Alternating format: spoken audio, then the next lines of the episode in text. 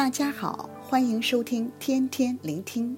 今日要读的经文是《约伯记》二十二章一到三十节，题目是以利法第三回的论战。你罪大恶极。约伯与他的三位朋友一共有三个回合的论战，今日已经来到了第三个回合。以利法再次发言。作为朋友的以利法，原本来的目的是要关心约伯，可惜一直认为约伯受苦是因为他犯罪。没想到经过两个回合的关心，双方的对话不断的升温。第一个回合只是指出约伯必定是犯了罪，但第二个回合开始指骂约伯不肯承认自己有罪，是骄傲，是自以为有智慧。到了第三个回合，是最严厉的一次，竟然指证岳伯犯下了弥天大罪。你的罪恶岂不是大吗？你的罪孽也没有穷尽，指岳伯是一个罪大恶极的人。第六节，因你无故强取弟兄的物为当头，剥去了贫寒人的衣服。第七节。困乏的人，你没有给他水喝；饥饿的人，你没有给他食物。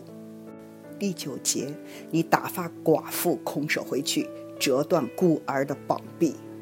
以利法指证约伯，强取别人的东西，没有怜悯的心，不但没有看顾有需要的人，对孤儿寡妇更见死不救，落井下石，是个恶人，是罪人。对约伯来说，这一切的指控都是无理的，他根本没有做过。接下来，以利法的说话越来越离谱。第十九节，一人看见他们的结局就欢喜，无辜的人耻笑他们，可以说是幸灾乐祸。看见约伯受苦，竟然是要欢喜。不过，痛骂了约伯一顿之后，以利法觉得约伯的属灵的病啊，需要属灵的药方，就向他提供了一条得福的秘方，在二十一到三十节，简单有三点：第一，要认识神，要以神得平安；第二，要看重神，要以神为至宝；第三，要亲近神，要以神为乐。只要按照这个秘方而行。就会正如第二十八节所讲，你定义要做何事，必然给你成就，亮光也必照耀你的路。只要约伯浪子回头，接受了秘方，就会得福。以利法所提供的秘方是非常正确的，不过对月伯来说却未能对症下药。约伯早在之前十三章的四节已经提出了他朋友所讲的是编造谎言的，他们都是无用的医生。约伯失去了一切，身上长满了毒疮，不但得不到朋友的安慰，更被他们严厉的指骂以及无理的指证，对他们的说话听不入耳，也是情有可原的。以利法和他的两位朋友不知不觉跌进了安慰者的陷阱。我们是否都有类似的经历呢？特别是与我们至亲至爱的人相处时，开始啊是想安慰，却被对方的反应激动了，因为大家都不想让步，令对话升温，互相的指骂，讲出非常难听的说话，一发不可收拾。